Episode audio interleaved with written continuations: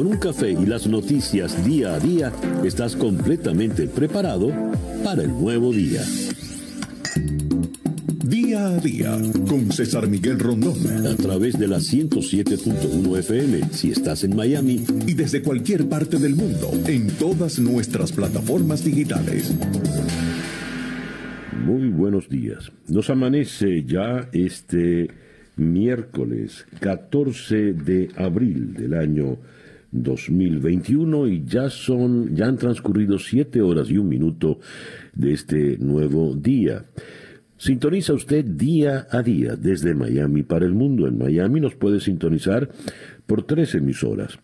Mundial 990M, 98.7 FM y Éxitos 107.1 FM.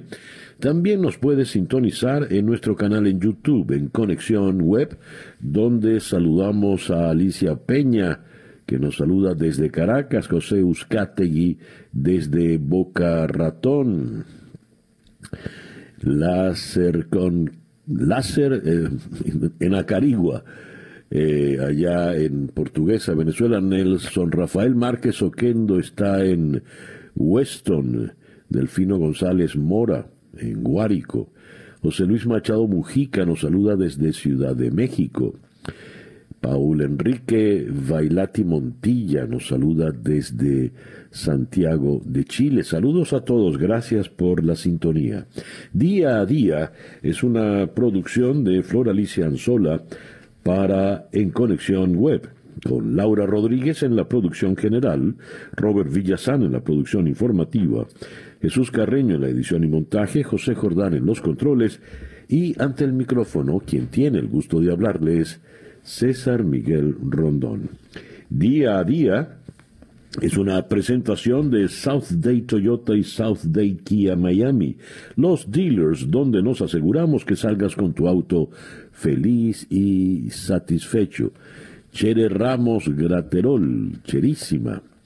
Eh, Ali Hernández desde los Emiratos Árabes Unidos, ese está lejos. Eh, y Eduardo Jones está en Boleita, un poco más cerca. Más cerca si estuviéramos en, Caracas. Marian Parra nos saluda desde San Cristóbal. Hola, Janet. Esto es en el, en el Instagram, donde también nos pueden sintonizar. Elliot Ness en Antofagasta. Eh, la doctora Beatriz Hernández en Maracaibo, Adriana Moya, Puerto La Cruz, Andubi en Orlando. Saludos pues eh, a todos. El reloj indica que en este momento ya son las 7 y 3 minutos de la mañana. Calendario lunar. El día de hoy repite la luna creciente en Tauro. La luna de Tauro es la luna de la llenura, la abundancia, la luna de la productividad. Excelente para darle forma a ideas y proyectos, continuar los ya iniciados o para realizar actividades que requieran paciencia y constancia. También para disfrutar los placeres eh, a través de los sentidos, todos los placeres. Buenos vista, olfato, audición, gusto, tacto es una magnífica luna para sembrar, abonar y podar las plantas, está creciente, y también cortarse el cabello para lograr un crecimiento sano y abundante. Recuerden, es la luna de la llenura y la abundancia, así que si usted inicia una dieta en el día de hoy será para engordar. Luna creciente en Tauro, Sol en Aries, cuando nos amanece este miércoles 14 de abril del año 2021 y que sea este para todos en cualquier rincón del planeta donde usted se encuentre el mejor día posible. Y ya son las 7 y 5 minutos de la mañana. Escuchemos ahora el reporte meteorológico en la voz de Alfredo Finale. Buenos Hola, días, ¿qué tal César? Muy buenos días para ti, muy buenos días para todos los amigos que están en sintonía. Hoy es miércoles, abril 14 del 2021. El mapa del tiempo del día de hoy varía muy poco respecto al día de ayer. Las altas presiones se mantienen dominando el tiempo en nuestra zona, se ubican al este de lo que es la península de la Florida. Será otro día mayormente soleado, un día sin lluvias para nuestra zona. La mañana con vientos variables débiles y calma, luego en la tarde vientos de región este-sureste que alcanzan en el mar de 10 a 15 nudos, olas de 2 a 3 pies de altura, la bahía moderadamente movida y moderado también el riesgo de resacas en zonas del litoral atlántico. Próximos días poco cambio en general. Continuamos con tiempo mayormente soleado, sin lluvias y temperaturas que estarían por encima de los valores normales para esta época del año. Incluso, te digo más, para el fin de semana estaremos superando los 90 grados Fahrenheit. Yo soy Alfredo Finale y les deseo a todos muy buenos días. Muchísimas gracias, Alfredo. Alfredo Finales, el meteorólogo de nuestra emisora hermana Actualidad 1040M en la ciudad de Miami. Y ya son las 7 y 6 minutos de la mañana. Las noticias de hoy en Estados Unidos.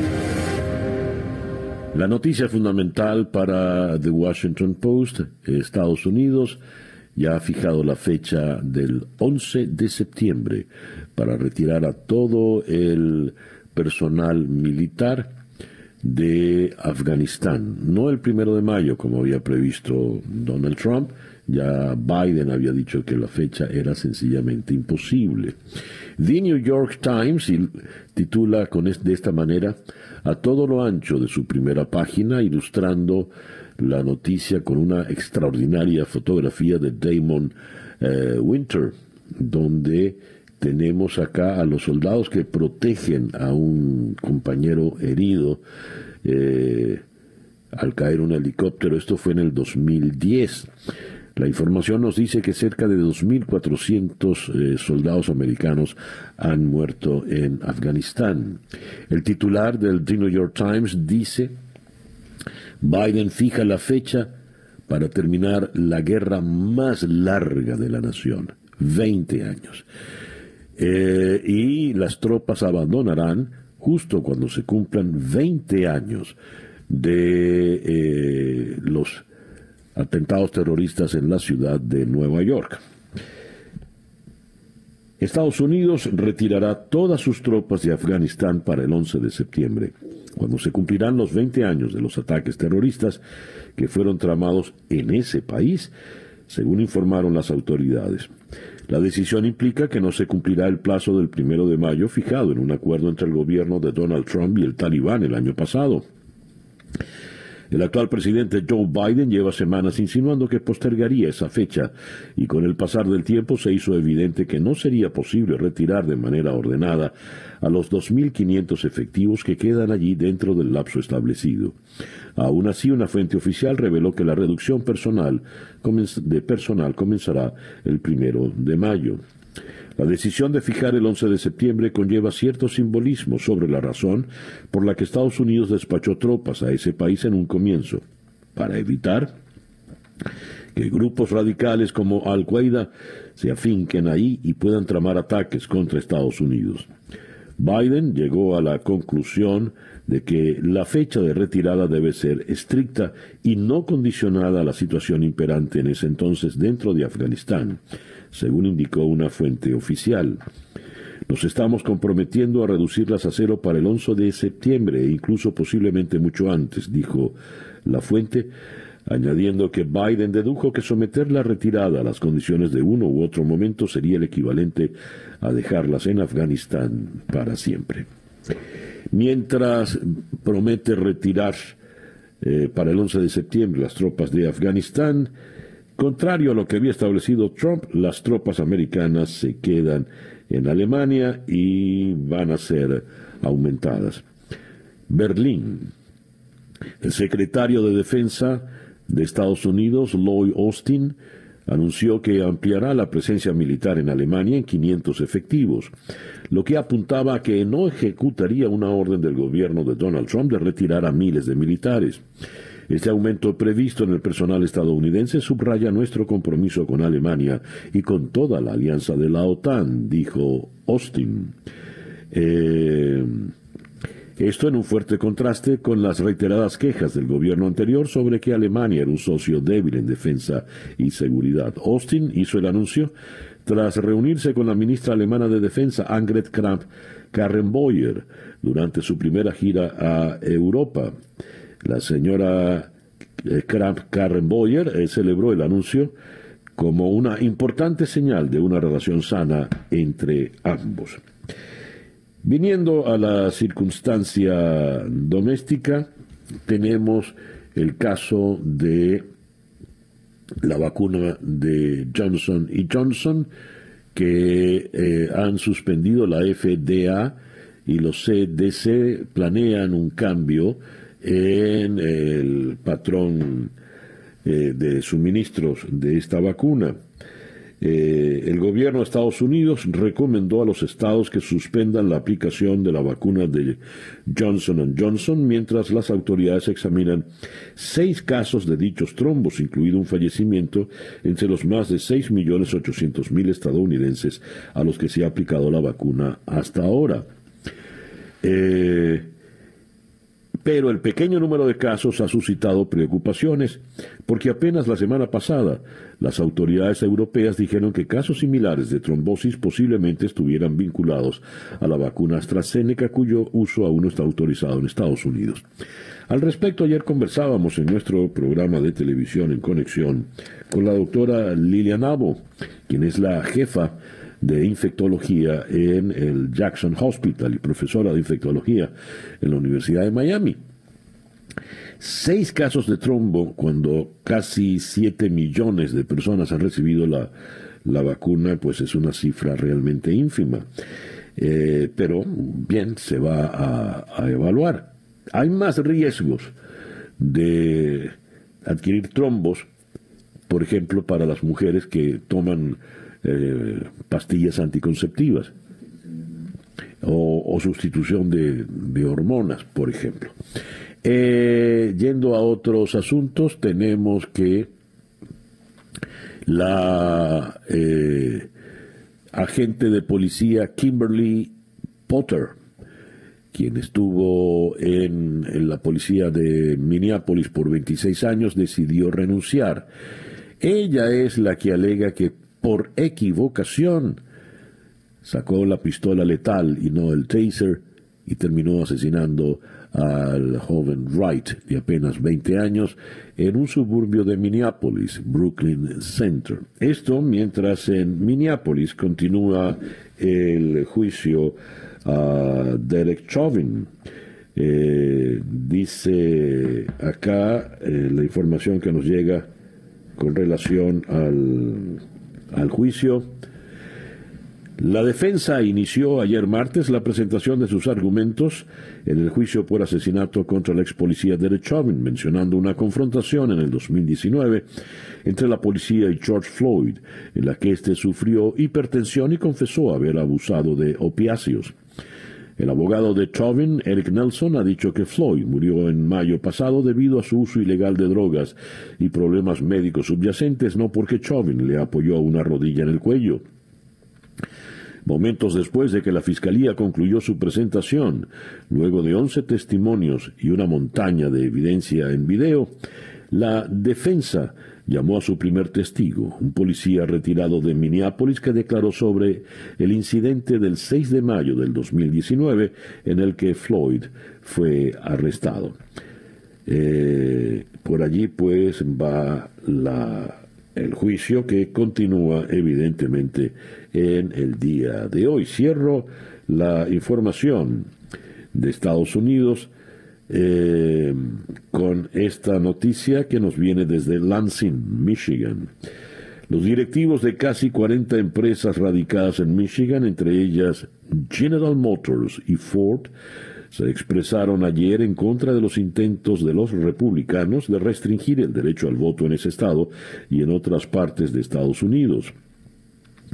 Las empresas emitieron un comunicado conjunto afirmando que están comprometidas con principios fundamentales como el acceso igualitario a las urnas y la oposición a toda medida que dificulte votar, especialmente para comunidades que históricamente se han visto privadas de ese derecho. Los ciudadanos que deseen votar a distancia, una opción sumamente popular gracias a una enmienda constitucional aprobada en 2018 y especialmente durante la pandemia, tendrán que enviar una copia de sus documentos de identidad. Los gobiernos locales tendrán prohibido enviar sobres con la estampilla prepagada para que los ciudadanos puedan enviar sus boletas. Los empresarios criticaron además la reciente ley que limita el derecho al voto en Georgia, así como propuestas similares que están siendo debatidas en Texas. Así las cosas. El reloj indica que en este momento ya son las 7 y 19 minutos de la mañana. Estas son las noticias de Venezuela. A ver, las principales informaciones que tenemos desde Venezuela. Comenzamos con la lectura de la primera página del diario El Nacional. El gran titular aquí, la vacuna cubana no ha sido aprobada por la OMS o la OPS. Ni la Organización Mundial de la Salud, ni su filial, la Organización Panamericana de la Salud, otorgaron la categoría de excelencia al fármaco Soberana 2 contra el COVID-19, como aseguran publicaciones que se hicieron virales en las redes sociales. A través de un correo electrónico, la OPS confirmó que aunque ve con beneplácito todos los desarrollos de vacunas en América Latina y el Caribe, no han dado ese visto bueno, pues las evalúan una vez terminan sus tres fases de pruebas. Y en la lista los candidatos vacunales Soberana 1, Soberana 2 y Soberana Plus se encuentran en el primer paso conocido como EOI. Por su parte, BioCuba Pharma, grupo empresarial de las industrias biotecnológica y farmacéutica de Cuba, reconoció que se trata de una noticia falsa y que siguen los ensayos clínicos. Hablando de vacunas, según Amnistía Internacional, se deben aplicar 59.694 dosis diarias para inmunizar al 70% de los venezolanos. Destaca como segunda noticia más importante, según su diagramación de primera página, el diario El Nacional, el Estado español puede quedarse con 51% de plus ultra si la empresa no devuelve las ayudas. La aerolínea vinculada con empresarios cercanos al régimen de Nicolás Maduro recibió 53 millones de euros de la Sociedad Estatal de Participaciones Industriales, CEPI.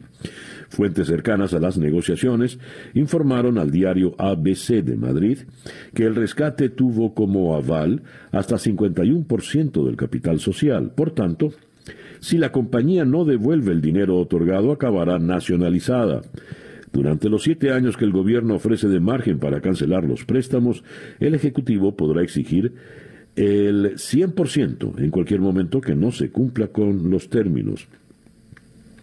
Y archivan en España el caso de la famosa visita de Delcy Rodríguez, que allá bautizaron como eh, el Delcy Gate.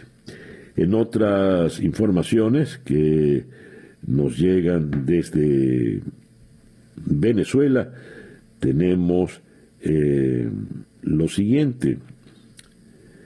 Costoso y con retraso la situación de los familiares de los fallecidos por COVID-19 en Venezuela. De acuerdo a las cifras oficiales, hasta el momento hay 1.705 fallecidos por el virus. Esto lo leo en La Voz de América. Los altos costos que implican los actos fúnebres en Venezuela y la alta demanda a consecuencia del incremento de fallecidos por COVID representan una complejidad más para los venezolanos. Muchas familias no tienen el dinero disponible. Mucha gente no tiene y los cadáveres se quedan en los centros. Y como ahorita no hay la respuesta inmediata para recoger los cadáveres, quedan en los centros de salud y se descomponen. Dice el, coordinador de Monitor Salud. Hay morgues que han colapsado.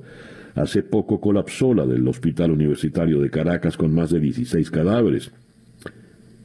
Estallaron dos y el olor era muy fuerte y es peligroso para el personal y todos los pacientes. Eh, esto en medio de un reportaje, acompañado de un reportaje, mejor dicho, Venezuela, la búsqueda de oxígeno en medio del repunte de caos. Según el Observatorio Venezolano de Finanzas, el salario venezolano promedio es 70 dólares en el sector público apenas 4,7 dólares en el sector público. Perdón, 70 en el sector privado, 4,7 en el sector público. Una adolescente de 13 años fue asesinada durante un enfrentamiento entre bandas en San Agustín. Bueno, en fin. Y eh, Eli Ali Daniels nos dice, el director de la ONG Acceso a la Justicia, una nueva providencia publicada en Gaceta Oficial el 30 de marzo obliga a las ONG en Venezuela a realizar un nuevo registro en el cual deben revelar quiénes son las personas que reciben los donativos, además quiénes son los donantes y las alianzas que tienen estas ONG.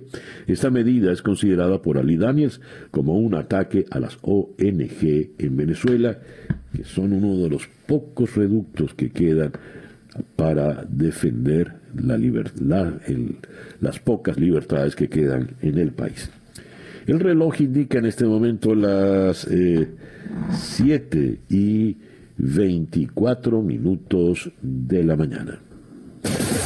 Escuchas día a día con César Miguel Rondón. Nuestra pauta de entrevistas para el día de hoy, miércoles 14 de abril. Vamos a comenzar en la ciudad de Quito con... Eh, no, perdón, vamos a comenzar en Miami con Orián Brito, reportero de América TV. Coral, Gables elige a Vince Lago como alcalde municipal. La municipalidad de Coral Gables, City Beautiful, tiene un nuevo alcalde. Hablaremos de esto con Orián Brito. De Miami vamos a Caracas para conversar con el doctor Douglas León Natera, presidente de la Federación Médica de Venezuela, por el tema del número de fallecidos por el COVID, de médicos, de personal sanitario. 460 trabajadores de la salud han fallecido durante la pandemia. Y eh, la Federación Médica exige la vacunación para todos.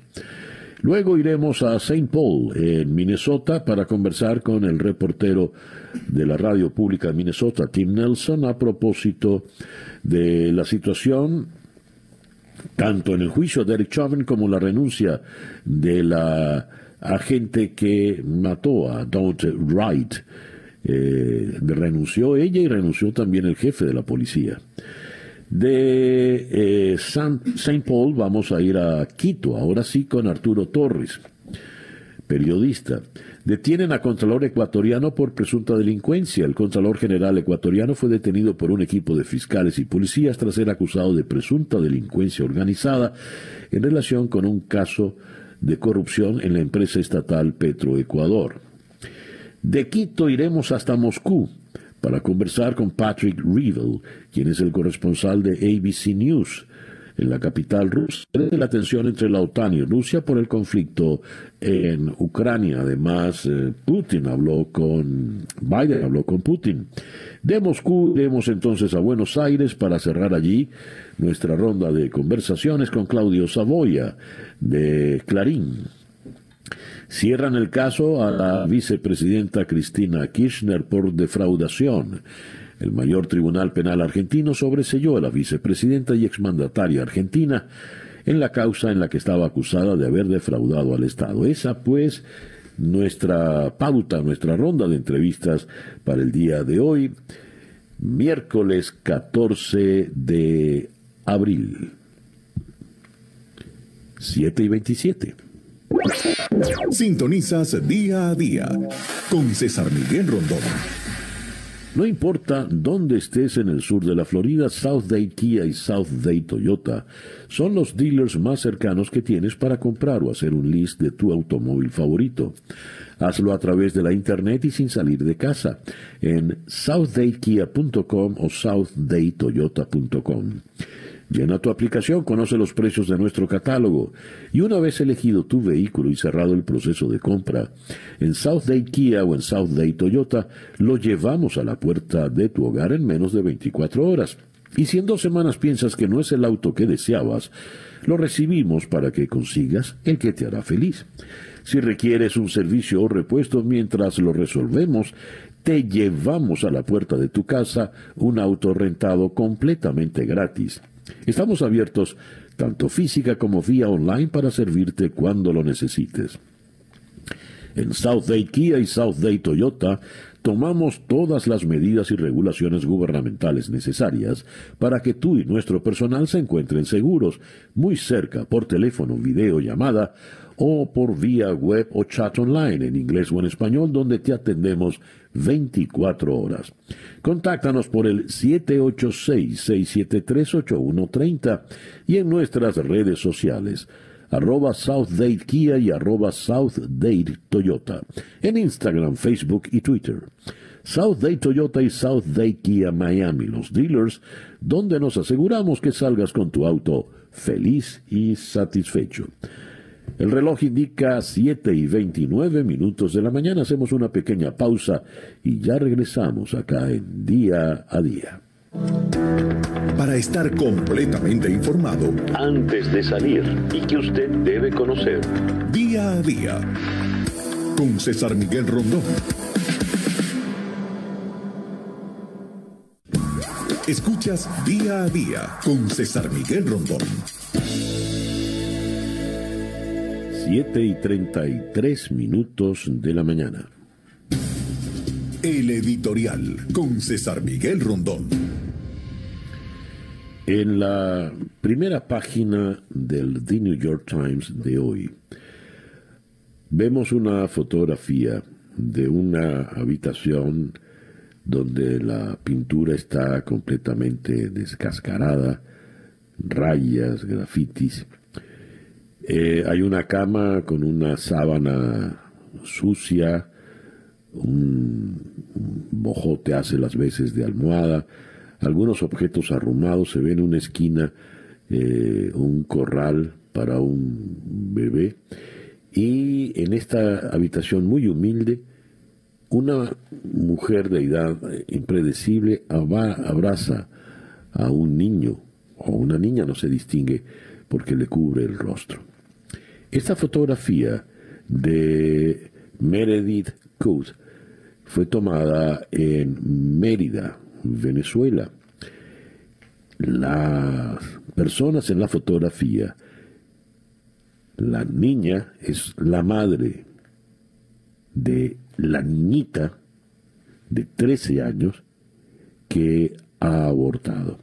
Una niña fue violada y la mujer que la ayudó está arrestada. Ese es el título para esta fotografía. Y la reseña que firman Julie Turkewitz e Isayen Herrera dice Mérida, Venezuela. Tenía una cola, una coleta de caballo, una pequeña franela roja y lloraba, eh, llevada de la mano de su hermana, de su madre, que hablaba de manera muy suave, describiendo cómo tuvo que abandonar la escuela por la crisis económica de Venezuela y cómo fue violada por lo menos seis veces por un vecino que amenazaba con hacerle daño a toda la familia si ella hablaba. A los 13 años resultó embarazada, preñada.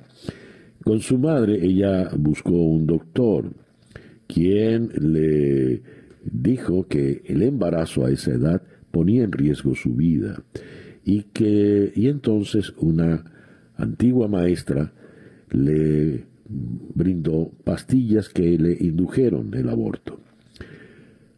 Para finalizar un embarazo es ilegal en todas las circunstancias en Venezuela.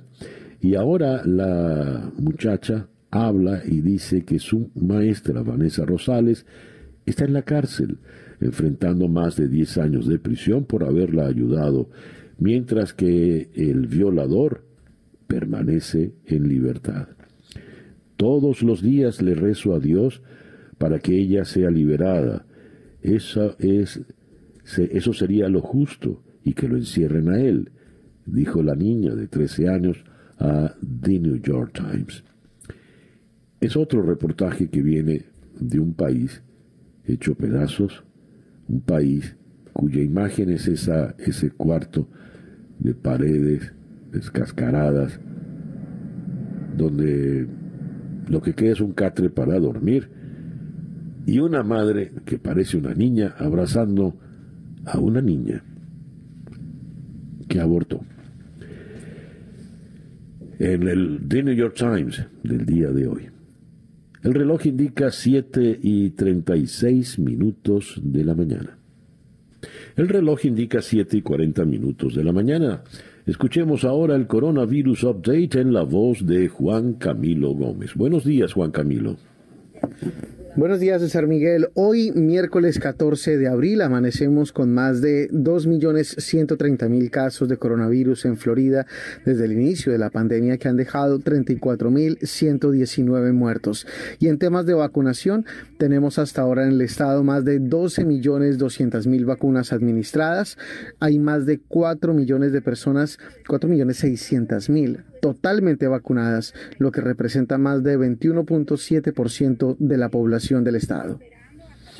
Bueno, es una cifra alta, pero todavía poca, ¿no? Así que sigue el proceso de vacunación. Muchísimas gracias, Juan Camilo. Juan Camilo Gómez es nuestro compañero en la emisora hermana Actualidad 1040 AM en la ciudad de Miami. Y ahora ya son las 7 y 41 minutos de la mañana. Noticias de Latinoamérica. Brasil supera las 355 mil muertes por COVID. Esto da una media de 3 mil fallecidos diarios. En su balance diario, el Ministerio de Salud reportó 82.186 nuevos contagios de coronavirus con lo que el balance total de infectados se elevó hasta 13.599.994 94 en momentos en que el país afronta la peor fase de la pandemia. Uruguay, por su parte, se ha convertido en el país latinoamericano con más muertos por COVID-19 por millón de habitantes, debido al aumento progresivo de fallecimientos con 71 registrados eh, y 1.533 acumulados desde la emergencia sanitaria del 13 de marzo del 2020. La transición en Ecuador tendrá como prioridad la vacunación contra el COVID. Los equipos de transición del actual mandatario Lenín Moreno y del presidente electo Guillermo Lazo tienen previsto reunirse la próxima semana para el traspaso de poder con la prioridad puesta en el proceso de vacunación contra el COVID. Y tenemos en Bolivia la expresidenta interina Janine Áñez cumplió un mes en prisión por el caso llamado golpe de Estado, con manifestaciones que la apoyaron y a puertas de otros nuevos procesos por acciones durante su administración. El pedido de justicia de una multitud de seguidores se sintió nuevamente en La Paz con la manifestación de grupos opositores al gobernante Movimiento al Socialismo que reclamaron la liberación de Áñez, dos de sus exministros y exjefes militares detenidos acusados por terrorismo, conspiración y sedición. Regresando a Quito, la Fiscalía ecuatoriana informó que realizó 25 allanamientos en Quito y Guayaquil como parte de una investigación abierta en 2019 por sospechas de delincuencia organizada relacionada con presuntos actos de corrupción en la petrolera estatal Petroecuador. La Fiscalía agregó que en esos operativos se detuvieron nueve personas, entre ellas Pablo Celi, Contralor General del Estado en funciones, y José Augusto Briones, exsecretario general de la Presidencia y exministro de Energía y Recursos Naturales No Renovables también a sus hermanos y otras personas. En Buenos Aires, el mayor tribunal penal argentino sobreselló a la vicepresidenta y exmandataria Cristina Fernández de Kirchner en la causa en la que estaba acusada de haber defraudado al Estado al final de su mandato mediante el mercado de dólar a futuro. La Sala 1 de la Cámara Federal de Casación Penal también benefició con la misma medida a Axel Kisilov, gobernador de la provincia de Buenos Aires y ministro de Economía durante el segundo mandato de la expresidenta, y al resto de los más de una docena de acusados del expediente en el que se investigaron supuestas irregularidades en la compra-venta de dólar a futuro. Lima. La moción de censura presentada en el Congreso para destituir al presidente interino Francisco Sagasti no prosperó, ya que la mayoría de eh, la Cámara rechazó debatir esa iniciativa. En total fueron 65 eh, votos que se opusieron a admitir el trámite de moción de censura contra Sagasti frente a 14 votos a favor y 18 abstenciones. Guatemala y Honduras niegan acuerdo con Estados Unidos sobre fronteras. Los gobiernos de Guatemala y Honduras negaron haber firmado un acuerdo con Estados Unidos para blindar sus fronteras y contener a la migración irregular, como aseguraron altas funcionarias de Washington que también involucraron a México. Con relación a las declaraciones vertidas recientemente por la vocera de la Casa Blanca en donde se afirma que Guatemala llegó a un acuerdo con Estados Unidos para la protección de fronteras, aclaramos que no existe ningún documento firmado en torno a esta materia, dijo un comunicado del gobierno de Alejandro Jan Matei en Guatemala. En el mismo sentido, Honduras dijo que no existe tal pacto. No ha habido ningún tipo de acuerdo sobre militarizar fronteras, dijo a medios locales vía telefónica el embajador de Honduras en Washington, Luis Suazo. El reloj indica las 7 y 46 minutos de la mañana. La información del mundo día a día. Joe Biden propone a Vladimir Putin reunirse en un tercer país en medio de las tensiones con Ucrania. El presidente estadounidense habló por teléfono con su homólogo ruso. Según la Casa Blanca, Biden exigió a Putin que rebaje las tensiones con Ucrania y le propuso mantener una cumbre en un tercer país en los próximos meses. Los dos presidentes ya mantuvieron una primera llamada telefónica en enero en medio de las tensiones por la detención y posterior encarcelamiento del líder opositor ruso Alexei Navalny.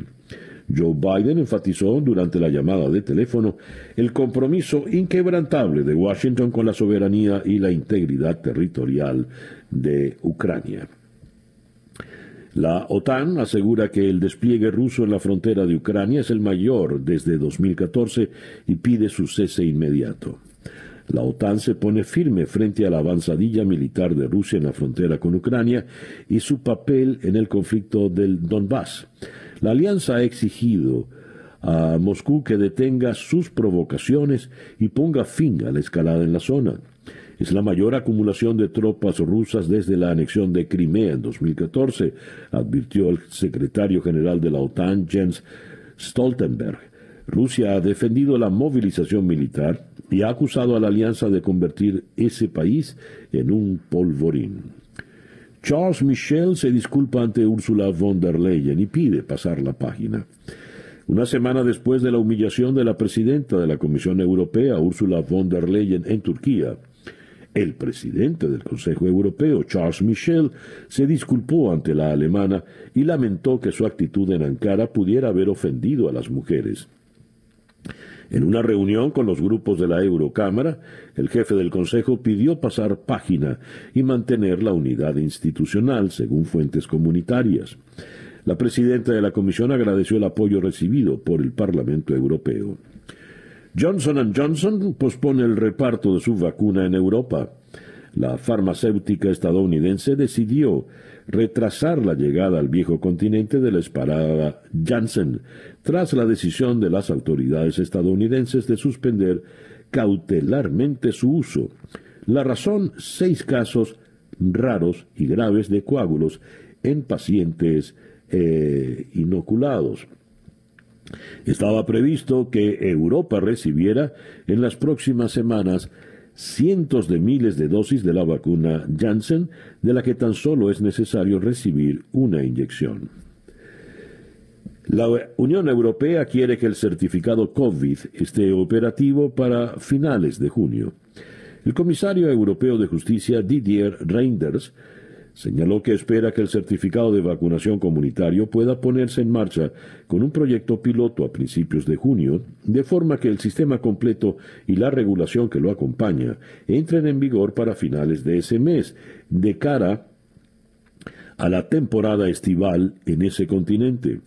Reinders compareció ante la Comisión de Libertades Civiles del Parlamento Europeo para presentar la propuesta de Bruselas para este certificado, para el que tanto la Eurocámara como el Consejo preparan sus posturas negociadoras para ultimar la regulación durante el mes de mayo y la aprobación legislativa a finales eh, de junio. Y con relación al tema del retraso en la vacunación de eh, Johnson y Johnson, eh, en el mundo de Madrid el frenazo de Janssen compromete el último plan de vacunación del gobierno. España iba a recibir hoy 300.000 dosis. Esto es también el gran titular para el país en Madrid. Los problemas con otra vacuna complican la inmunización. Y nos dice la razón que el parón de Janssen aleja la inmunidad de grupo a 2022.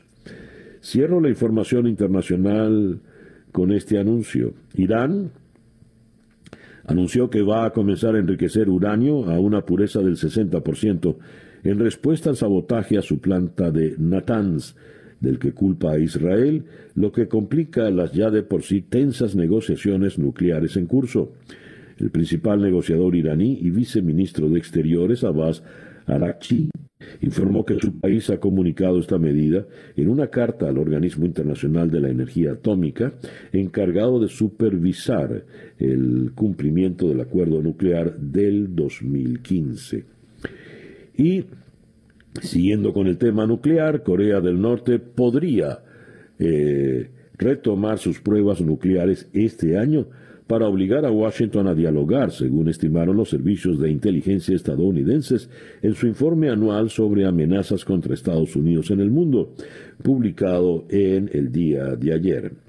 El líder norcoreano Kim Jong-un podría tomar medidas agresivas y potencialmente desestabilizadoras para cambiar el equilibrio de poder en la región y crear disensiones entre Estados Unidos y sus aliados, incluso mediante la reanudación de las pruebas de armas nucleares y misiles balísticos de largo alcance. Un estudio reveló que John Yang poseerá entre 151 y 242 armas nucleares para el 2027, a lo que habría que sumar decenas de misiles balísticos intercontinentales móviles todo un arsenal. El reloj indica en este momento las 7 y 53 minutos de la mañana. Día a día. Comenzamos nuestra ronda de entrevistas en el día de hoy en la ciudad de Miami con el periodista de TVV, Orián Brito. Orián, muy buenos días. Hola César Miguel, buenos días, ¿cómo estás? Muy bien, gracias por atendernos, Orián. A ver, ¿quién es Vince, quién es Vince Lago, el nuevo alcalde de Coral Gables? Así es, Vince Lago es muy conocido en Coral Gables porque eh, antes de lograr, como lo hizo en las últimas horas, el puesto de alcalde, ha sido vicealcalde y además eh, fue comisionado. Es decir, es un hombre muy activo en, en la ciudad de Coral Gables, el que, el que se ha convertido en el, en el nuevo alcalde. ¿Quién es? ¿De qué tendencia es? ¿Qué intereses representa el señor Lago? Eh, bueno, tiene mucho respaldo eh, republicano, pero déjame decirte, César, que rescato mucho el, respaldo que ha dado todas las tendencias en las últimas horas por su triunfo, ¿no? Porque vimos, por ejemplo, la alcaldesa del condado Miami-Dade, que es demócrata, felicitándolo. Eh, también el alcalde de, de Miami, Francis Suárez, estuvo allí en el acto de celebración. Eh, y hay un compromiso importante, ¿no? Que más allá, independientemente de las tendencias eh, que pueda tener él y otros alcaldes de trabajar conjuntamente, porque, bueno, por supuesto, la recuperación económica de todo el condado, eh, eh, yo creo que es la meta de todos en este momento. ¿Cuál es la situación de Coral Gables en este momento, entonces, ya que hablas de la recuperación económica? Bueno, César, el, el tema de Coral Gables es interesante porque primero parte de la recuperación económica por el desarrollo de restaurantes eh, que tiene, comercios, empresas que hacen vida allí. Eh, el alcalde, eh, ahora alcalde Vince Laco se ha comprometido en darle todo el respaldo ah, para lo que es la, la recuperación y el tema de los urbanismos. Él ha hecho mucho énfasis en este tema porque recordemos que Coral Gables no escapa de los desarrollos urbanísticos que están en todo el condado Miami-Dade. Eh, hay edificios, nuevas urbanizaciones, y él quiere preservar el, la parte histórica, el valor histórico de Coral Gables. Eh, él lo ha dicho, él lo ha reiterado. Eh, sus primeras palabras ha dicho que él va a revisar todos los proyectos de crecimiento con, con, con lupa, vamos a hacerlo así, los cuales no alteren ni el crecimiento de la ciudad, pero el respeto a toda esa, esa parte histórica que él destaca en su, en su propuesta. Hay muchos edificios de oficinas en uh Gables y edificios que están vacíos porque un largo año de pandemia ha hecho que buena parte de los trabajadores eh, de esos edificios tengan que hacer sus labores desde casa. ¿Ha comentado algo al respecto el nuevo alcalde? Sí, ha dicho que bueno, es, su prioridad sigue siendo que el, trabajar, escuchar a la gente. Dice que es preciso escuchar no solo a vecinos, sino también a empresarios y propietarios para conocer un poco más de cómo se puede contribuir a que la ciudad eh, siga avanzando, ¿no? Después de, este año tan complejo de pandemia. No ha revelado con detalles cuáles serían sus planes respecto a, al, tema eh, empresarial, al desarrollo que hay en la, en la ciudad pero sí es muy preciso en que él tiene que escuchar a la gente. Dice que un hombre se, él tiene confianza, César Miguel, en, todo el trabajo que ha hecho durante años como comisionado, como vicealcalde y, por supuesto con el apoyo que va a tener de todas las autoridades locales para, para, para, para tener ese apoyo. Fíjate que el alcalde de hecho de Miami, Francis Suárez, hizo énfasis en que la ciudad de Miami va a apoyarlo y trabajar conjuntamente pues, para que de la mano puedan a, salir de este proceso que ha sido bastante complejo para todo el condado. Orián, muchísimas gracias por atendernos en esta mañana. No, un placer, César Miguel. Un gusto. Orián Brito, reportero de América TV desde la ciudad de Miami. El reloj indica 7 y 57 minutos, Capicúa. Hacemos entonces una pequeña pausa y ya regresamos con día a día desde Miami para el mundo. Nos sintoniza usted en Miami a través de Mundial 990M, 98.7 FM, éxito 107.1 FM y en nuestro canal en YouTube en Conexión Web 7 y 58. Día a día con César Miguel Rondón. El reloj indica en este momento 8 y 5 minutos de la mañana, día a día desde Miami para el mundo. En el diario El Nacional leo que la Federación Médica Venezolana, el Nacional de Caracas, la Federación Médica Venezolana afirma que 460 trabajadores de la salud han fallecido durante la pandemia. Douglas León Natera, el presidente de la Federación Médica, detalló que actualmente el mayor número de casos se registra en personas con, edades comprendidas entre 20 y 49 años. Trabajadores jóvenes, sin duda alguna. Vamos hasta la ciudad de Caracas, donde en la línea telefónica está precisamente el doctor Douglas León Natera. Douglas, muy buenos días, gracias por atendernos. Muy buenos días, César Miguel. Sí, a la orden. Douglas, este, ¿por qué eh, la incidencia de, en primer lugar, por qué están muriendo tantos trabajadores de la salud? Todos los días, lamentablemente, reportamos un médico, un paramédico muerto en, prácticamente a lo largo de toda la geografía nacional. Sí, es inconcebible lo que está pasando con el sector salud, con los que trabajamos en la primera línea de atención con este COVID, esta mortal epidemia que tenemos en Venezuela y en el mundo, pero fundamentalmente, en Venezuela, que no se pudiera entender eh, por qué, pero realmente es evidente que se está muriendo con mucha frecuencia y todos los días una cantidad importante de profesionales y trabajadores de la salud. El gobierno trata de invisibilizar esto porque incluso ni siquiera nombra eh, la cantidad de fallecidos a diario. Sin embargo, ese es el número, un poco más, por supuesto, pero ese es el que se publicó en prensa y tenemos en la actualidad que son cerca de 470 eh, profesionales y, trabajadores de la salud, de los cuales son 340 médicos.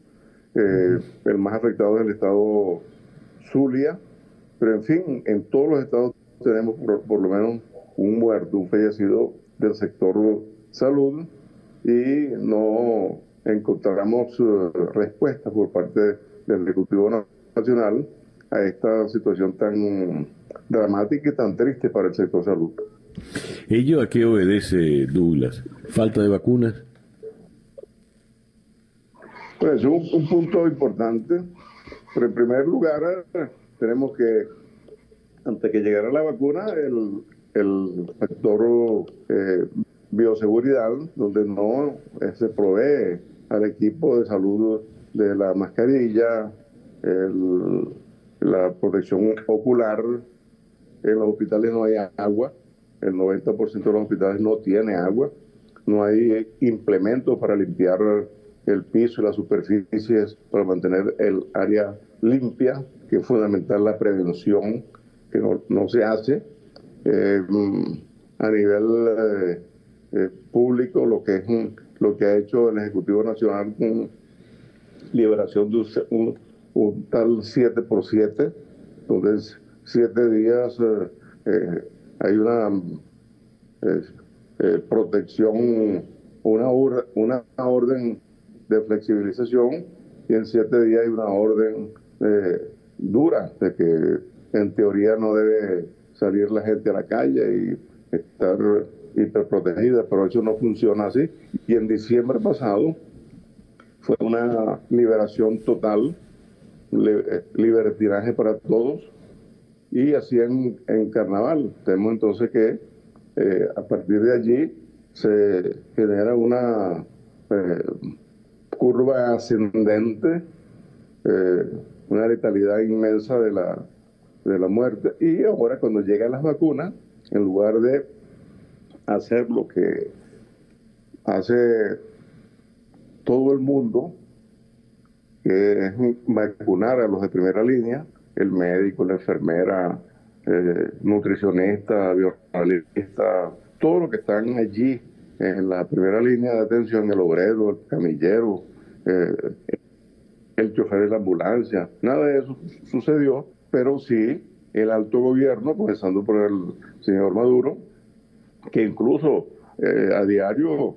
eh, enseña su brazo y pone el video cuando lo vacunaron, diciendo que él ya está listo, ya está vacunado, así como el alto gobierno, sus familiares, los diputados, los políticos de, de, su partido de gobierno, eh, los cubanos incluso eh, eh, declarados de que lo hicieron en el 95% en el momento que lo declararon, el 95% estaban vacunados, personas que no trabajan para nada eh, contra el COVID, pero fueron vacunados, entonces, pues están protegidos ellos, porque fueron vacunados en primera y segunda instancia, y el equipo de salud, bien gracias, les comenzaron a poner el repele de lo que quedó y así pues se han eh, vacunado en total médicos, los en primera línea del gobierno eh, y este, sus,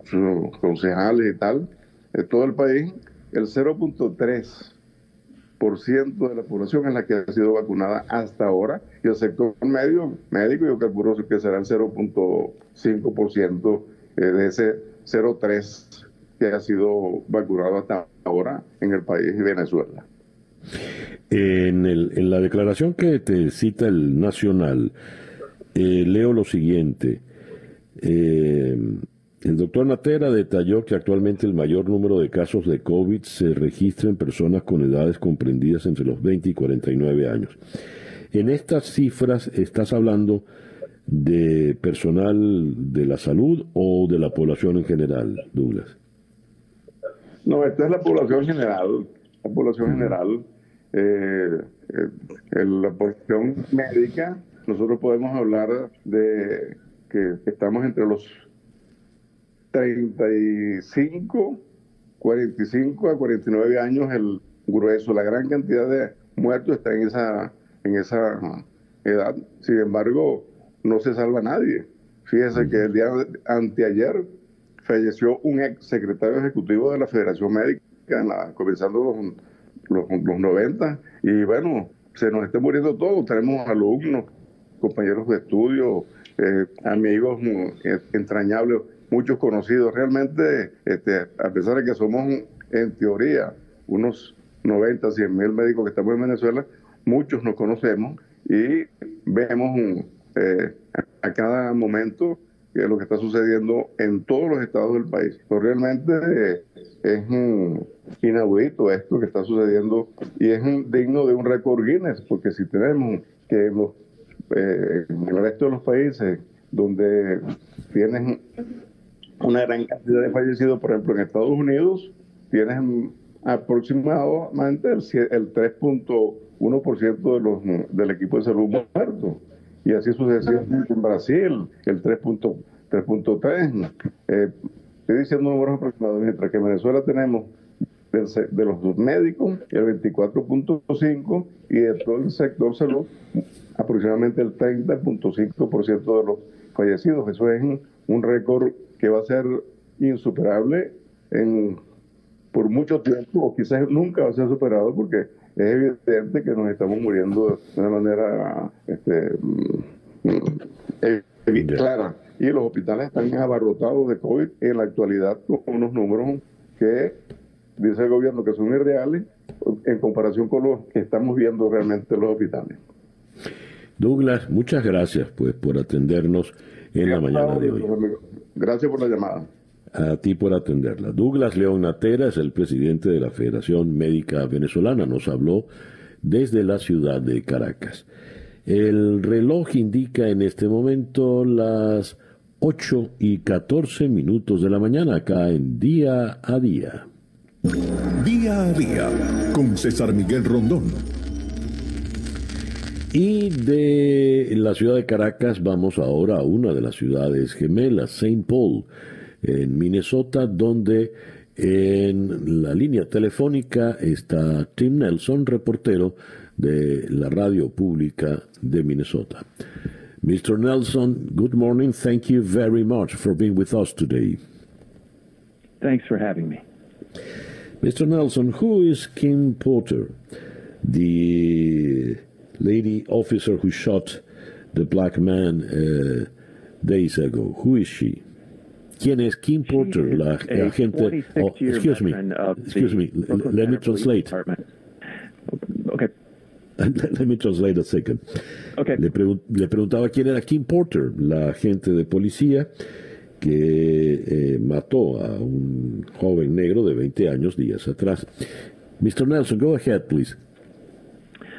Uh, Kim Potter is the 26 year veteran of the Brooklyn Center Police Department. She's been a leader there, was a president of the union, and uh, has actually represented other officers in police involved shootings. She resigned yesterday, saying that uh, she enjoyed every minute of her police career, but said it was in the best interest of her and her department to depart. Kim Porter es una veterana agente de policía. 26 eh, años en el, en el cuerpo, eh, ha sido líder entre sus pares, eh, líder incluso cuando ha habido manifestaciones por, por, tiroteos y decidió renunciar a raíz de este incidente, afirmando pues que fue muy feliz durante toda su pasantía por el el cuerpo policial. Con ella también renunció el jefe de la policía de Brooklyn Center, eh, Tim Gannon. Um, Mr. Nelson, uh, the police chief of Brooklyn Center, Tim Gannon, also resigned. Why? the city council and the mayor in Brooklyn Center had indicated that they may fire both the chief and the officer following the shooting of Dante Wright. As you know, this is the second high profile killing of someone by police.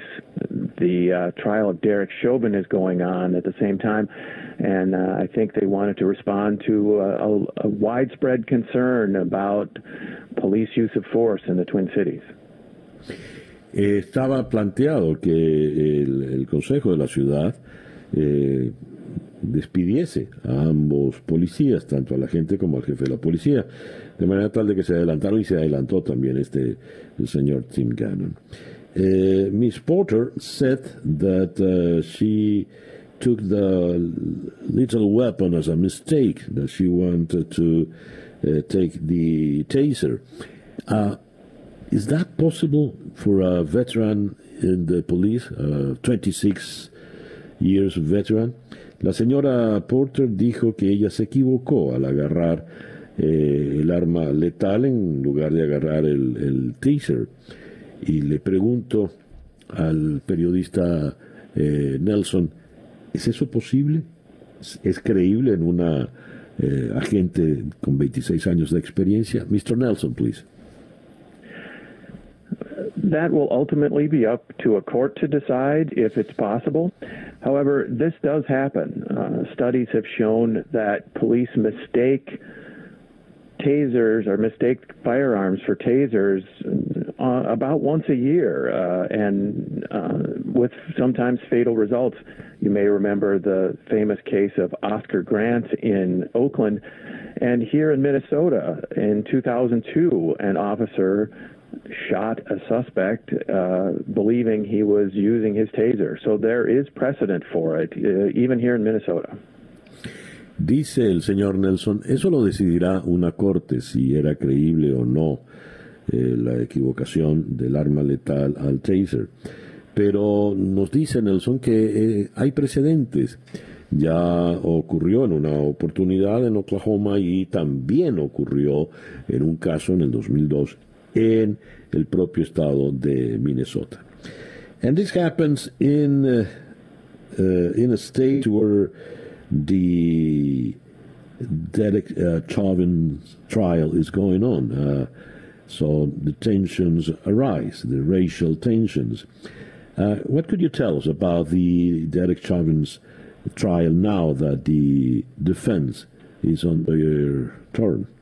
Le digo, esto ha ocurrido en eh, un estado donde se está llevando adelante el juicio contra el ex policía Derek Chauvin por una circunstancia bastante similar.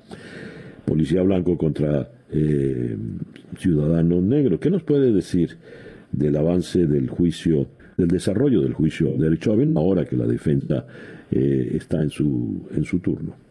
Mr. Nelson. The defense started making their case. They've been arguing that Mr. Floyd died of drug overdose and poor health, um, but uh, they even played a video of a 2019 encounter with Minneapolis police where he was admitted to have been taking opioids, and he survived that. Um, I think the defense has uh, had limited uh, ability to really make their case that, uh, but for the limited ability to make their case that uh, Derek Chauvin was not the cause of Mr. Floyd's death.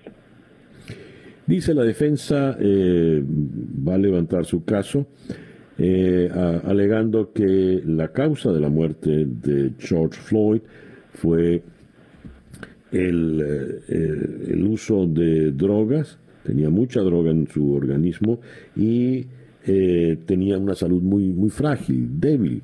Esa es la causa de su muerte y no la acción de el ex policía eh, Derek Chauvin y mostraron un video de años atrás donde la policía arresta a Derek Chauvin y Derek Chauvin ya está eh, bajo el efecto de las drogas y tiene una actitud más o menos parecida a la del pasado mes de mayo.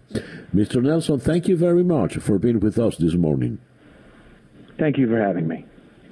Tim Nelson es reportero de la radio pública de Minnesota. Nos habló desde la ciudad de San Pablo, St. Paul, una de las eh, ciudades gemelas en eh, Minnesota. El reloj en este momento nos está indicando las 8 y 22 minutos de la mañana. Día a día. Y de St. Paul, Minneapolis, eh, St. Paul en Minnesota, vamos ahora a la ciudad de Quito, en el Ecuador, donde en la línea telefónica está el periodista Arturo Torres, colaborador de The New York Times y CNN. Arturo, muy buenos días, gracias por atendernos. Ah, se acaba de caer la llamada con Arturo Torres. Con él queríamos o queremos tocar dos temas, el ambiente de la transición, del gobierno de Lenín Moreno al gobierno de Guillermo Lazo y además tocar el caso de el fiscal, eh, el contralor y exsecretario de la presidencia de Ecuador que los han detenido por un caso de corrupción eh, con la empresa petrolera. ¿Ya lo tenemos, Laura? Sí. Eh, Arturo, muy buenos días. Muy buenos días, gracias por la llamada. A usted por atenderla. Arturo, eh, ¿cómo va el proceso de transición allá en el Ecuador? ¿Cómo están los ánimos? Eh, bueno, eh, creo que todo es muy, muy positivo porque básicamente estamos frente a un cambio radical de, de, un, de un modelo que, que va a ser evidentemente mucho más aperturista, eh, hay, hay muchos síntomas de confianza de los mercados, la gente en general se ve muy, muy confiada, hay mucho respaldo a la gestión del presidente, inclusive el mismo eh, candidato Arauz, que fue el que terció para la segunda vuelta, ah, se ha mostrado dispuesto a colaborar en proyectos, porque no olvidemos que en la Asamblea, es decir, en el Poder Legislativo, el gobierno no tiene mayoría y por lo tanto necesitará eh, cuajar alianzas para sacar adelante proyectos de ley. Entonces es muy importante la declaración que ha hecho el candidato, porque el candidato opositor, porque ellos son la primera fuerza, tienen 52 eh, diputados, entonces es, indispensable para el presidente tener una alianza con diferentes grupos en función de intereses comunes. Entonces, en general, creo que el, panorama se ve muy positivo por el momento, evidentemente, en medio de una crisis sanitaria, económica y de corrupción que está eh, carcomiendo de alguna forma el sistema institucional desde hace muchos años, entonces realmente los retos para el presidente Lazo son muy grandes. Cuando hablamos de corrupción, nos hemos enterado la, de la detención del Contralor y exsecretario de la presidencia de Ecuador. Hubo allanamientos. Eh, estamos hablando de Pablo Celi o Cheli, Contralor General del Estado en funciones, y José Augusto Briones, exsecretario general de la presidencia y exministro de Energía y Recursos Naturales No Renovables. ¿De qué se trata esto, Arturo? Sí, eh, este caso tiene relación a la detención eh, que hubo hace dos años, en el 2019, en Miami, de un sobrino de Pablo Celi, eh, se llama creo Fernando de la Torre, y básicamente a él se le, se le detuvo con 250 mil dólares en efectivo cuando regresaba al Ecuador, junto a dos policías que estaban en ese momento en servicio, digamos, no estaban en funciones, pero a partir de esa detención es que empiezan a, atarse hilos y a entender un poco cómo funcionaba el esquema y aparecen los primeros datos en los cuales esa plata que él llevaba era parte de, de un pago de sobornos que finalmente se establecieron en 3,5 millones de dólares que habían recibido por eh, hacer contrataciones en Petroecuador y a la vez, eh, según las denuncias y según la información que se ha ido conociendo, en la Contraloría lo que hacían es desvanecer glosas, es decir, las glosas son estas determinaciones económicas cuando hay irregularidades en contratos en el sector público. Entonces la Contraloría lo que hace es establecer el monto que se ha perjudicado al Estado y por lo tanto las personas responsabilizadas por esa irregularidad deben pagar por esos montos, pero también en el campo penal si se establece que hay delitos, pues eso pasa a la Fiscalía para que se inicie un proceso. En este caso, a partir de, ese, de estas detenciones y de que ya fueron sentenciadas estas personas en Miami, se continuó la investigación aquí en Ecuador y esa es eh, precisamente la consecuencia que acabamos de ver esta semana cuando ayer se le detiene al, contralor Pablo eh, Celi y al ex secretario de la presidencia, eh, José Augusto Briones, que son personajes muy importantes en la vida política, sobre todo Pablo Celi, porque él ha sido parte de un proceso en el cual, de un proceso de, de, de, alguna forma, para apuntalar lo que fue las acciones del nuevo gobierno con el ingreso del nuevo gobierno, porque él inició varias acciones eh, a diferente nivel. Entonces, eh, lo que se teme es que desde la Contraloría se estaba beneficiando a través del desvanecimiento de glosas que se establecieron para una empresa vinculada a esta trama de corrupción y por eso es que se habla de una red que operaba desde la Contraloría Petroecuador, que es la empresa que se encarga del, del, manejo del petróleo ecuatoriano, y también se sospecha sobre el tema de la presidencia de la República. Entonces, ah. la cola de este caso realmente está está causando mucha preocupación y no sabemos hasta dónde puede llegar. ¿Pero puede afectar entonces al picar al propio Lenín Moreno? Bueno, yo creo que las investigaciones tendrán que definir eso, pero eh, si es que el secretario del presidente estuvo vinculado a este esquema, eh, hay que dejar abierta la posibilidad de que esto alcance a otras autoridades del gobierno, porque no olvidemos, yo creo que es importante eh, tener claro que este esquema de corrupción, los esquemas de corrupción, el pago de sobornos, se regó a, lo largo de todo el, aparato estatal desde hace más de 15 años. Con la llegada del, gobierno de Rafael Correa, esto se volvió sistemático en todo el sector público, el, pago de sobornos eh, para recibir contratos desde el sector privado o desde otras entidades que podían tener contratos con, el Estado ecuatoriano. Este esquema no fue desmantelado con el gobierno de Lenín Moreno que llegó al poder en el año 2017, se ha mantenido intacto porque básicamente la estructura con la que gobernó Lenin Moreno, más allá de que tuvo un rompimiento con el expresidente Rafael Correa, se mantuvo intacta. Son los mismos cuadros, son las mismas prácticas, entonces eh, siempre es, es, es, bastante probable que esto alcance a otros altos funcionarios del gobierno. Arturo, muchísimas gracias por atendernos en esta mañana. Muchas gracias a ustedes. Eh, eh, un buen día. Arturo Torres es editor de Código Vidrio, portal de investigación en el Ecuador y colaborador habitual de The New York Times y CNN. Nos habló desde la ciudad de Quito. 8 y 30 minutos de la mañana, una pequeña pausa y ya regresamos con Día a Día.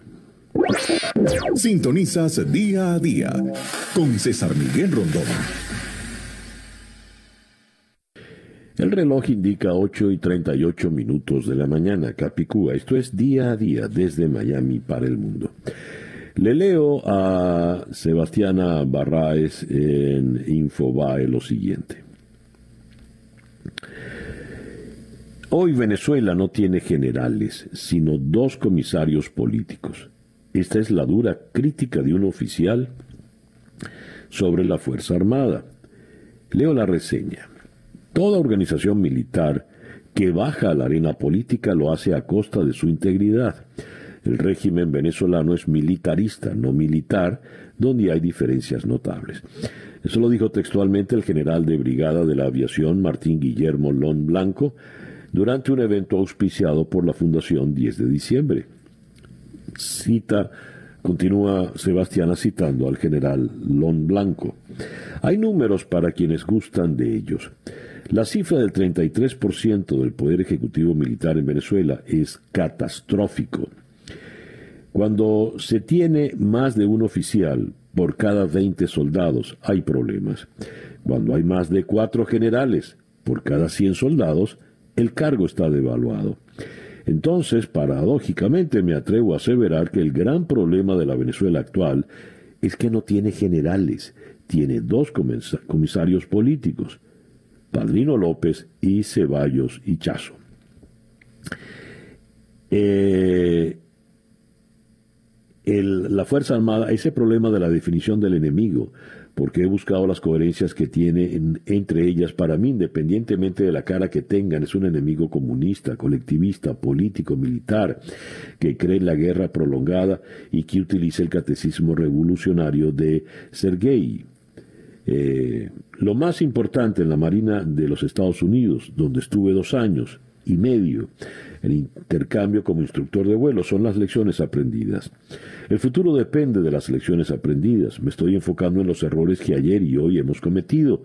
Hacer una generación de estadistas no es tan fácil, porque debes colocar esos estudios en las universidades civiles, desarrollar como en Francia la École Politique, eh, la escuela politécnica donde van de allí los partidos a estudiar, sea un pregrado o posgrado y se conocen y todo es muy difícil entrar allí. Más adelante dice eh, toda esa fraseología de la guerra híbrida, pero declarado por Cuba, por Hugo Chávez, por China, lleva a la guerra prolongada de todo el pueblo y a la guerra sin restricciones, que es la actualización de la guerra prolongada.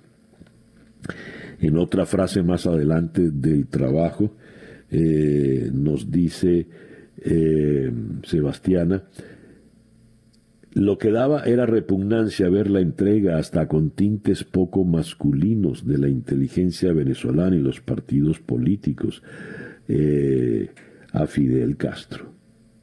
Bueno, así está la situación. A propósito del exceso de generales, se comenta que eh, Venezuela eso lo hemos leído no en este trabajo de Sebastián Navarraes publicado en Infobae, sino algo que decía, Venezuela tiene más generales que la OTAN. ¿Qué tal? En fin. Bien, el reloj indica en este momento las 8 y 41 minutos de la mañana acá en día a día. El reloj dice 8 y 44 minutos de la mañana. Vamos ahora a la ciudad de Moscú, donde en la línea telefónica está Patrick Rivel, quien es el corresponsal de ABC News en la capital rusa. Mr. Patrick, good morning. Uh, thank you very much for being with us today. Good morning. Uh, I just read that. Uh, the situation uh, with Ukraine is getting uh, tough and tougher. Uh, NATO slams Russia's trop, troop build up on border. What's the situation there in Moscow? What can you tell us? Le pregunto, ¿qué nos puede decir, dada la difícil situación con Ucrania? La OTAN ha reclamado el, el uh, incremento de tropas en la frontera. Mr. Revel, please. Yeah, I mean, as you say, um, we've been watching these this buildup of Russian forces close to Ukraine now for about two weeks. Um, and essentially, you know, the question is everyone has been trying to work out is why? Why is Russia doing this? Um, and is it that they're building up a large number of forces preparing for a possible attack? Or is it more about diplomatic posturing? And is it simply saber rattling? And that's basically what people have been trying to work out. And frankly, no one has had it. No one knows.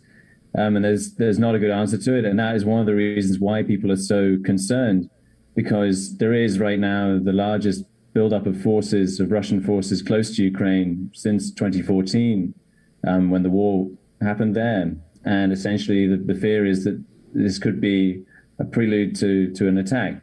Um, I think hmm. right now there's a sense that perhaps it is more it is more about uh, flexing of muscles, and that's sort of the, the, feeling today. But frankly, it's a very tense situation, and that's why you're seeing these statements from from NATO and from the US trying to to essentially warn Russia not to try not not to use those forces. Dice el, el señor Rivel que eh, no se veía un, un incremento de tropas alrededor de la frontera con Ucrania desde el 2014 y eh, no han dado explicaciones, vienen observando esta situación desde hace un par de semanas y la, hay preocupación, hay mucha tensión porque esto puede ser la señal de que viene un ataque inminente. Eh, es lo que ha ocasionado las reacciones tan fuertes por parte de la OTAN, la Organización del Tratado del Atlántico Norte, y del gobierno de Estados Unidos. Eh, ¿Puede ser inminente ese ataque, la invasión rusa a Ucrania? Could it be uh, imminent, an attack, an invasion from Russia to Ukraine? So, I mean, you know, the, the Ukrainian government says they don't believe that there's one that it's going to happen tomorrow, but that fr- frankly that they have to be on guard for that. And I think you know the buildup of Russian forces is about 150 miles from the, the border with Ukraine. They basically set up a large camp. And I think you know one thing that some analysts are saying is that the fact that this is so visible that we know where these forces are and that Russia isn't hiding really this buildup of forces that we've seen you know, hundreds of vehicles being moved towards the border. That essentially, because it's so visible, that means it's less likely that there's an attack planned, and that this is more likely meant as a demonstration, meant to pressure Ukraine, and meant also as a test for the new Biden administration to basically say, look, what we could do in Ukraine, we could make a major crisis, we could create a war there. Um, and obviously, there is already a conflict there. Um, that Russia is, is controlling essentially in, in, in the east. Um, but essentially, this is a, this is about sending a signal. That means that people think it's less likely there is an immediate threat of war. But at the same time, when you have so many Russian troops close to the border, the threat and the fear that Ukraine and, and Western countries have is that yes, Russia could, if not an invasion, then it could certainly also try and intensify the, the, the fighting that is already going on in eastern Ukraine between these Russian-controlled rebels with, with the Ukrainian government. Hmm.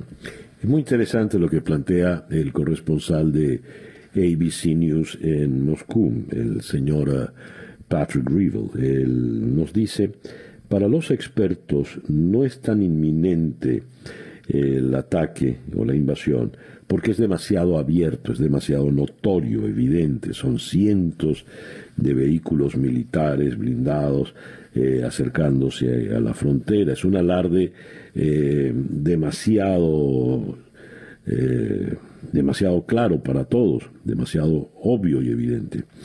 Más puede ser, entonces, según ese criterio, una manera de presionar tanto al gobierno ucraniano como, sobre todo, al nuevo gobierno de Joe Biden. Miren todo lo que puedo hacer, está como calentando los músculos. Eh, esa fue una de las expresiones que utilizó el señor Rivel. Ahora, ¿qué nos puede decir de la reciente conversación telefónica que sostuvieron Vladimir Putin y Joe Biden?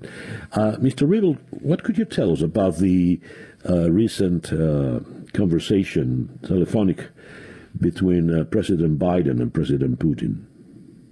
Yeah, so you know, as I think as most most people probably know, President Biden called President Putin yesterday. Uh, it's you know very clearly, I think the timing is linked to this buildup um, of Russian forces. Essentially, Biden told Putin that you know the U.S. is concerned by this escalation and that they want the Russians to reduce their troop presence there and, and to dial down this escalation. Um, and at the end of it, we know that they've also that President Biden has invited Putin to have a summit, which would be their 1st mm-hmm. um, and you know, U.S. presidents, many of them have a have a, an important meeting with the Russian with Putin. It's always Putin because you know he hasn't the, Russia hasn't changed its president for quite a while, um, and essentially uh, that this should be a meeting within the next few months. Um, and you know there is a concerted diplomatic effort at the moment by the U.S. to signal to Russia um, that it supports Ukraine and that it, it, does not want this to go further, and that there will be consequences if Russia does escalate um, the violence in eastern Ukraine. Um, and you know, the Secretary of State, the U.S. Secretary of State, is has been in Europe and met with Ukraine's foreign minister yesterday in, in Brussels. Um, And you know, some some experts say that part of the purpose of this ex- escalation in eastern Ukraine is even to get Biden's attention. Essentially, that you know that Russia, Putin wants Russia to be high on the U.S.'s agenda, and therefore this is another way of, of doing that. Partly, um, that you know, to make sure that that Biden understands that Russia is something that he needs to reckon with, um, and therefore needs to be tested right now. La conversación se dio a instancias del presidente Biden, quien fue el que llamó al presidente Putin. Básicamente le planteó que se pudieran encontrar de manera presencial en algún territorio neutral, cosa sobre lo cual no, no, se conoce la respuesta rusa, no hay un acuerdo hasta ahora, pero eh, esto por supuesto lo que hace es incrementar las tensiones.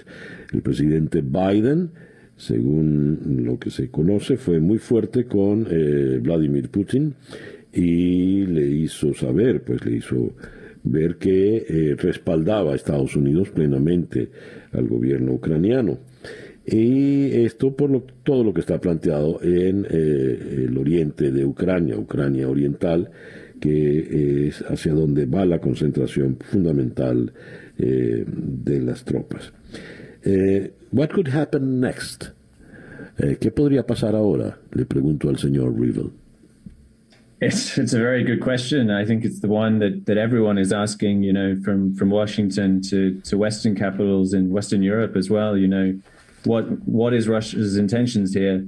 I think there was an interesting statement from Russia's defense minister yesterday, essentially saying that the buildup of troops is is exercises and a readiness check that he claims is in response to more exercises by by NATO and by US forces that are planned in this spring. And he said that those exercises will end in two weeks' time. You know, it, it is a strange thing to say that if an invasion is planned, you know, imminently. It's strange to uh, it's strange to have uh, to, to give a sort of deadline for when these exercises will finish because essentially the, this explanation of exercises has been seen as a pretext for, for this buildup.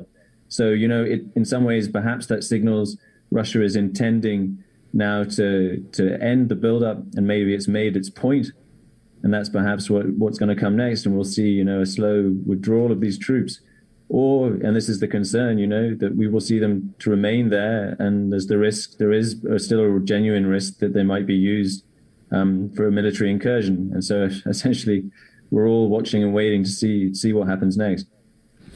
¿Qué va a pasar ahora? Dice, eh, fue mi pregunta. Dice, bueno, esa es exactamente la pregunta que todos están haciendo y para la cual no hay una respuesta. Si asumimos que esta acumulación de tropas en eh, la frontera oriental de Ucrania es, digamos, un ejercicio militar, se podría decir que en dos semanas el ejercicio ha concluido y se retiran las tropas. Eh, en, todo caso, quedó muy clara la señal, tanto para Estados Unidos como para el resto de países de la OTAN, sobre la rapidez, la agilidad eh, que tiene el ejército ruso para hacer frente en sus zonas fronterizas. Em, pero los otros riesgos están allí, por supuesto, latentes. Evidentemente es una situación de mucha tensión. Mr. Riddle, thank you very much for being with us today. Thank you for having me. Patrick Rivel es el corresponsal de ABC News en la ciudad de Moscú. Y bueno, yo creo que ya hay que despedir porque se nos fue el tiempo. Eh, día a día fue una presentación de South Day Toyota y South Day Kia Miami, los dealers, donde nos aseguramos que salgas con tu auto feliz y satisfecho. Día a día es una producción de Floralicia Anzola para En Conexión Web con Laura Rodríguez en la producción general, Robert Villazán en la producción informativa, Jesús Carreño en la edición y montaje, José Jordán en los controles y frente al micrófono quien tuvo el gusto de hablarles, César Miguel Rondón.